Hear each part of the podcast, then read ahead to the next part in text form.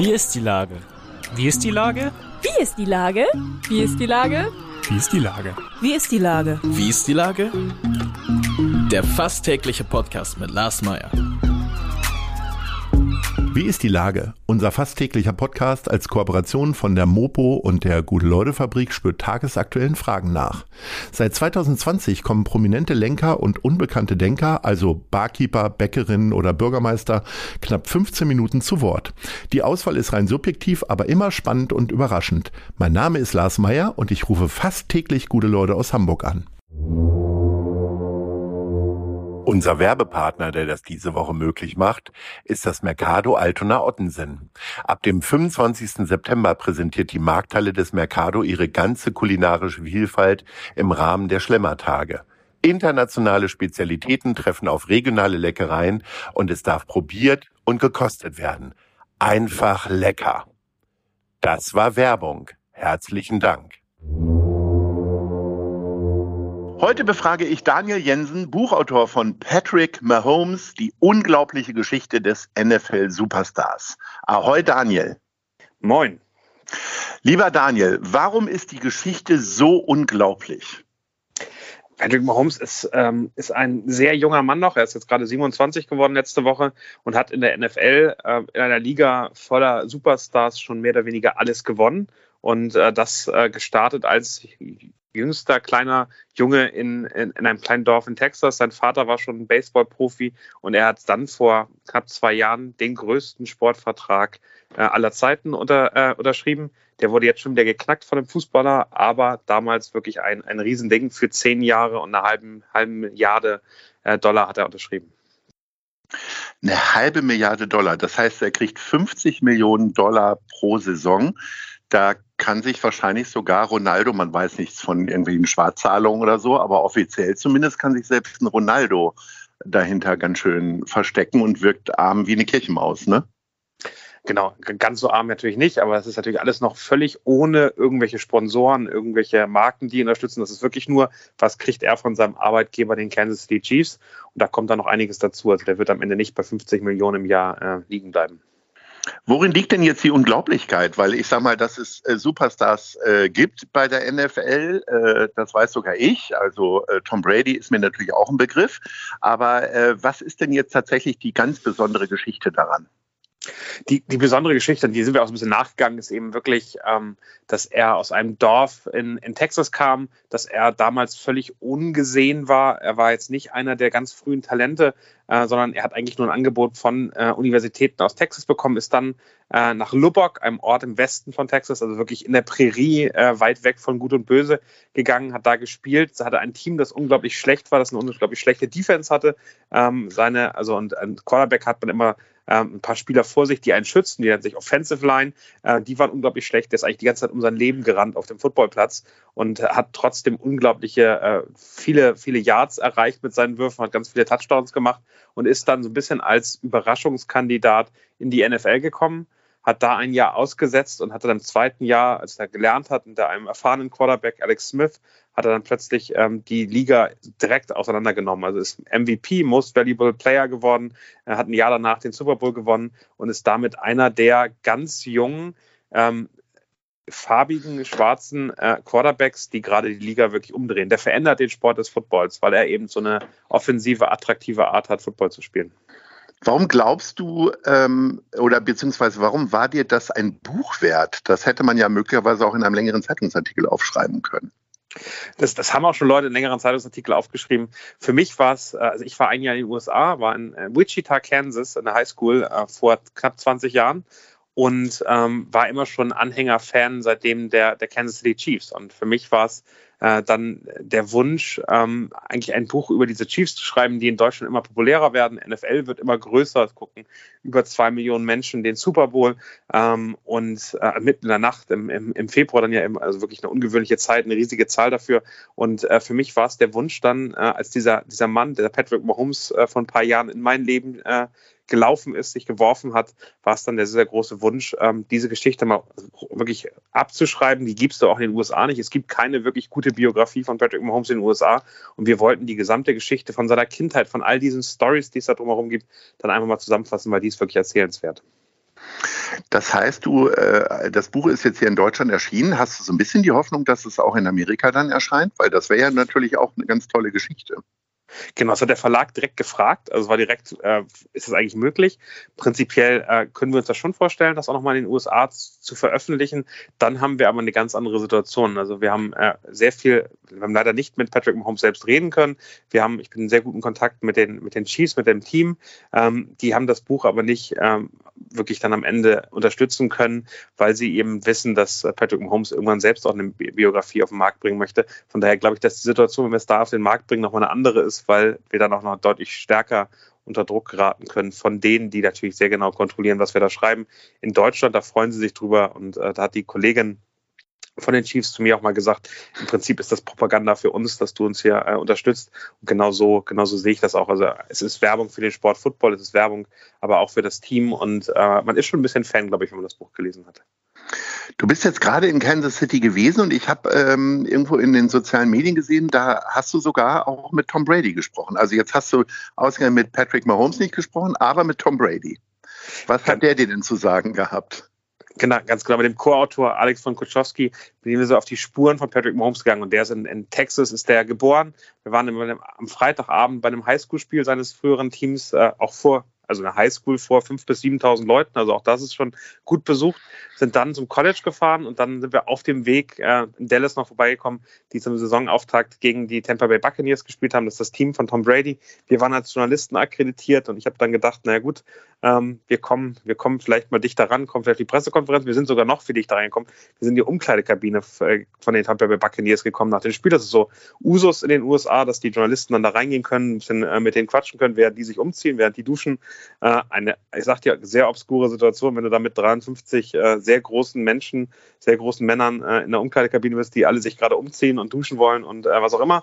Und da habe ich eben Patrick, äh, hab, hab ich nicht Patrick Mahomes, da habe ich Tom Brady gefragt, ähm, ob wir noch eine ganz kurze Frage stellen können zum Deutschlandspiel, weil der, der ist ja im November hier in München.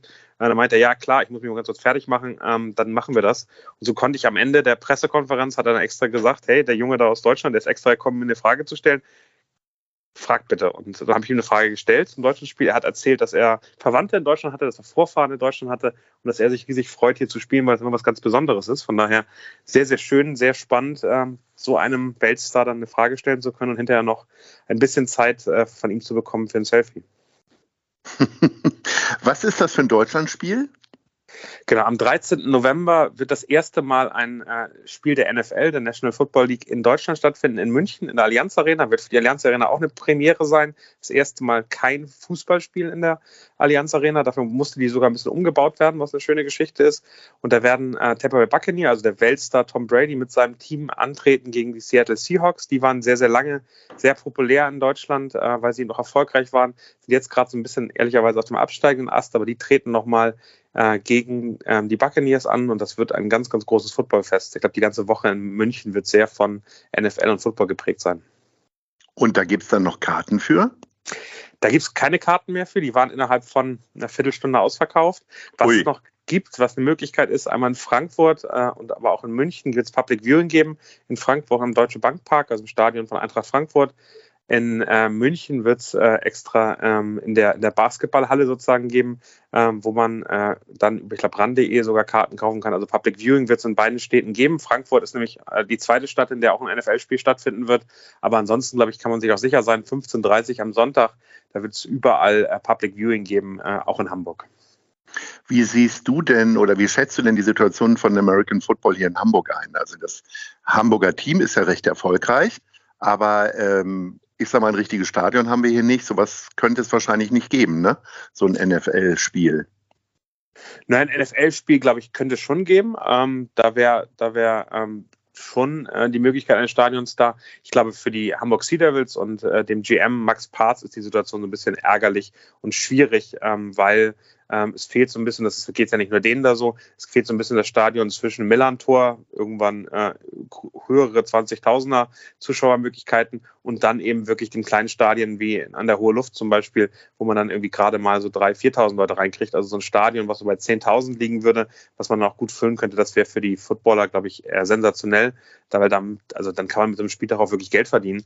Äh, so ist es bei denen eben kosten-nutzen-mäßig immer so hart an der Grenze. Und ich glaube, dass äh, da fehlt in Deutschland, in Deutschland, da fehlt in Hamburg auf jeden Fall nicht nur eine Halle, ähm, die ja irgendwann auch hoffentlich gebaut wird, sondern auch nochmal ein Stadion, was äh, die Möglichkeit bietet, etwas kleinere Teams auch zu beherbergen. Nun hat ja gerade vor einigen Tagen ähm, Deutschland bei Basketball-EM eine Bronzemedaille geholt. Glaubst du, dass das ähm, auch insgesamt eine größere Offenheit jetzt gibt für speziell amerikanisch erfolgreiche äh, Sportarten? Also auch, dass es irgendwie einen Einfluss auf American Football haben könnte? Ja, ich, also es gibt so zwei, zwei Aspekte, die ich da ganz, ganz wichtig finde. Einmal, ja, ich glaube, es gibt eine Offenheit, weil man vom Fußball auch so ein bisschen frustriert ist, weil ähm, die Waage zwischen Authentizität auf der einen Seite ähm, und, äh, und dem, dem Sport an sich ist da, ist da schon schwierig. Ich glaube, dass die Generation Z, die, die TikTok-Jünger, dass die äh, sich sehr viel einfacher tun mit Sportarten wie Basketball, wie aber auch American Football, wo man sehr viel schneller einfache Highlights kreieren kann, die wirklich dann äh, sehr, sehr gut auch äh, auf den sozialen Medien funktionieren. Dafür sind die, die Sportarten einfach prädestiniert, da sehr viel Action zu liefern, wo ein Fußball auch mal ein Spiel 0-0 ausgehen kann und ähm, man nach Hause geht, ohne wirklich, äh, wirklich jetzt Spaß gehabt zu haben, weil man irgendwelche Tore oder Erfolge feiern konnte. Und dann ist eben äh, für mich ähm, das Spiel nochmal ein ganz anderes. Also gerade wenn man im Stadion ist, aber auch hier in Deutschland, beim American Football mal ranguckt, der sieht, dass es eigentlich eine ganz, ganz, ganze Abendparty ist. Und es geht darum, Spaß zu haben. Du gehst dahin, du hast in den USA sogar Tailgating vor dem Spiel. Also am Ende ist es eben wirklich ein, ein Tag, ein Abend Unterhaltung. Der Sonntag Abend ab 19 Uhr ist den deutschen Footballfans heilig, weil sie dann sich treffen, zusammen quatschen, zusammen äh, geiles Essen machen, ähm, natürlich sehr amerikanisches Essen äh, und da eben dann zusammen diesen Spieltag äh, auch mit unterschiedlichen Fans äh, äh, bejubeln. Äh, in Deutschland habe ich immer das Gefühl, wenn man zum Sport geht, äh, wenn man zum Fußball geht, dann darf es eben um nichts anderes außer den Sport gehen.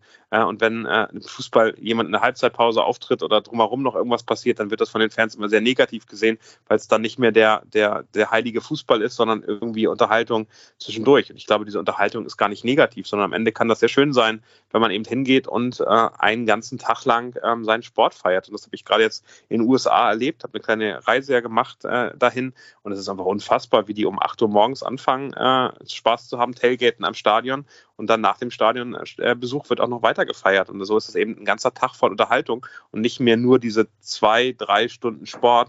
Und wenn die schief laufen, dann äh, war der Tag, äh, ist der Tag gelaufen und die ganze Woche irgendwie doof. Ähm, so ist es eben am Ende ähm, im Football und auch im Basketball nicht. Und ich glaube, das ist etwas, was äh, unserer Gesellschaft sehr viel besser funktionieren kann als einfach nur der Sport. Wo kann man denn hier in Hamburg am besten Football gucken? Also wir sind bei unserer Top 3 und da würde ich gerne die besten Footballkneipen hier in Hamburg von dir erfahren. Fangen wir mal bei Platz 3 an. Für mich der Irish Pub Fletenkicker wäre die Nummer 3. Also das ist auch ein Ort, wo man sehr, sehr gut Football gucken kann, wo immer was passiert, wo das Bier sehr, sehr gut schmeckt äh, nebenbei. Das wäre für mich auf jeden Fall die Nummer 3. Wo ist das denn genau? Ähm, der Irish Pub Fletenkicker genau, ist in der, ist in der Innenstadt äh, mehr oder weniger. Ähm, ich glaube, der Neustadt, direkt Börsenbrücke 10. Ähm, okay. Da kommt man eigentlich relativ gut hin. Da kann man eigentlich immer, ähm, das, das, also mhm. da sind die Verkehrsmittel sehr, sehr gut erreichbar. Platz 2?